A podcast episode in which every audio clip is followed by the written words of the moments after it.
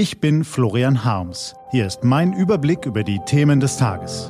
T-Online Tagesanbruch. Was heute wichtig ist. Dienstag, der 20. November 2018. Deutschlands scheinheilige Rüstungsexporte und wohin unsere Steuermilliarden fließen.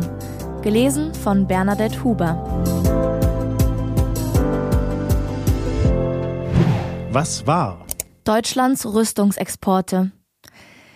Mehr als 70 Jahre nach dem Ende des letzten großen Krieges haben wir uns an den Frieden gewöhnt und wünschen ihn selbstverständlich auch jedem anderen Erdenbürger.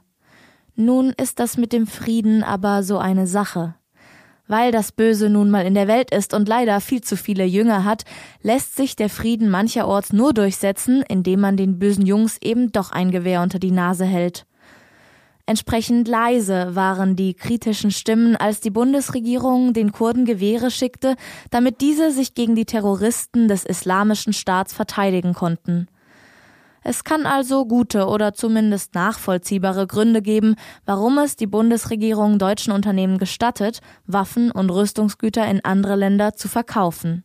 Ins Grübeln geraten wir allerdings, wenn wir uns anschauen, wer sonst noch so auf der Empfängerliste Deutschlands steht. Was stellen wohl die Generäle in Algerien mit der Fregatte, den Lenkluftkörpern und den Unterwassergranaten an, die deutsche Firmen ihnen lieferten? Juckt es die Scheichs in Riyadh, wenn sie mit Patrouillenbooten aus deutscher Produktion jemenitische Häfen blockieren und dabei die Zivilbevölkerung aushungern?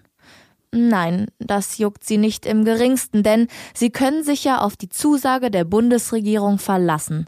Vertrag ist Vertrag, Partner ist Partner und geliefert wird pünktlich. Oh, Moment, nun ändert sich was. Dreieinhalb Jahre nach Beginn des saudischen Massakers, pardon, der saudischen Militärintervention im Jemen, hat die Bundesregierung gestern plötzlich alle deutschen Rüstungsexporte nach Saudi-Arabien gestoppt. Allerdings nicht etwa, weil sie eingesehen hat, dass alles getan werden muss, um das Leid der Jemeniten zu beenden, sondern weil Medien rund um den Globus seit Wochen über den Mord an Jamal Khashoggi berichten. Gut, dass Angela Merkel, Heiko Maas und Co. nun einzusehen beliebten, dass der Export von Rüstungsgütern nach Saudi-Arabien unverantwortlich ist. Schlecht aber, dass sie für diese Erkenntnis dreieinhalb Jahre brauchten, in denen tausende Menschen sterben und Millionen hungern mussten.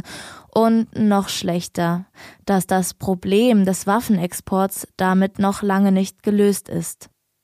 So, und wenn Sie nun bei der nächsten Wahl in den Programmen der Parteien nachsehen, welche sich für den bedingungslosen Stopp aller Waffenexporte einsetzen und welche nicht, dann hätte sich der heutige Tagesanbruch schon gelohnt.